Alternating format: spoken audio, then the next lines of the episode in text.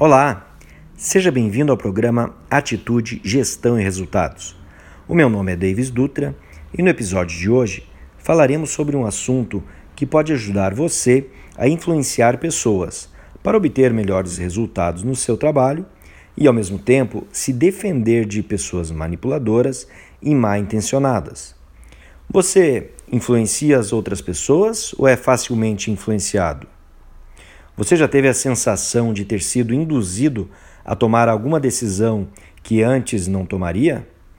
Quais são os fatores que levam uma pessoa a dizer sim a outra pessoa?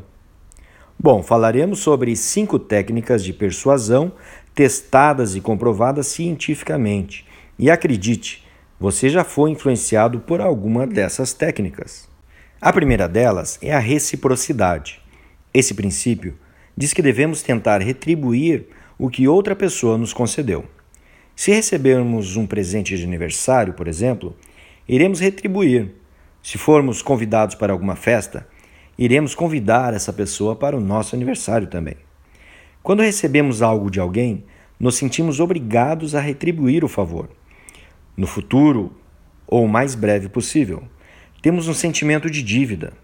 Quantas vezes você recebeu uma amostra grátis e depois acabou, acabou comprando um produto ou adquirindo o serviço?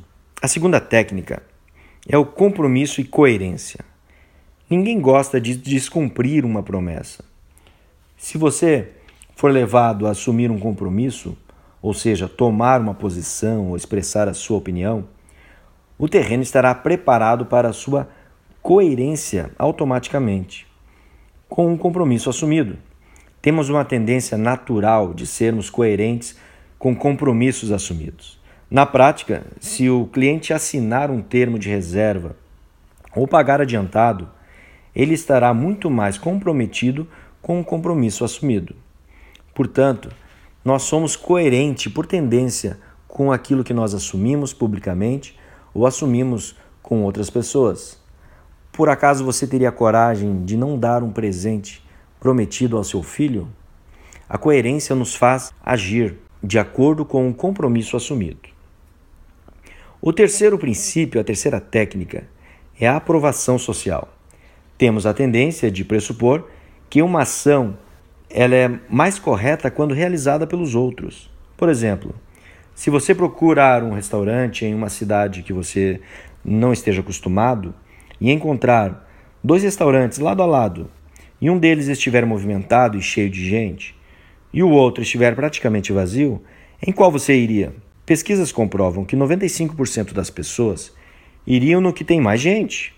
Você já pensou quantas vezes comprou alguma coisa só porque estava na companhia de outros amigos? Sem dúvida, quando as pessoas estão inseguras, tendem a se basear nas ações dos outros para decidir como elas próprias devem agir. A quarta técnica é a afeição. Em geral, preferimos dizer sim aos pedidos de pessoas que conhecemos e gostamos. Por essa razão, temos a tendência de comprar produtos que não conhecemos, mas são indicados por pessoas que conhecemos e gostamos. A afeição não se dá apenas com amigos, mas com celebridades e pessoas famosas. Grandes marcas associam seus produtos a pessoas conhecidas e, e que tenham uma imagem positiva, a fim de gerar identificação com o público e credibilidade, e assim atingindo o princípio da afeição. O quinto princípio é a escassez. Quase todo mundo é vulnerável ao princípio da escassez.